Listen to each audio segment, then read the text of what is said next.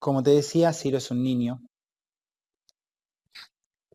que no tiene la menor idea de lo que dice. Y en este momento es una niña que se pone a discutir con un niño.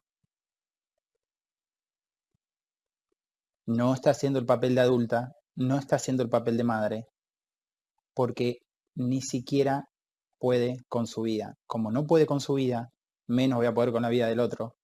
Es obvio, es obvio, porque si yo estoy en, en un accidente y me estoy asfixiando yo abajo del agua en un accidente porque tuve un choque, me estoy quedando sin aire y me estoy por desvanecer, se me empiezan a nublar los ojos y empiezo a perder el conocimiento, mucho menos voy a poder darle aire, hacerle respiración boca a boca o hacerle RCP a la persona que está al lado que le está pasando lo mismo.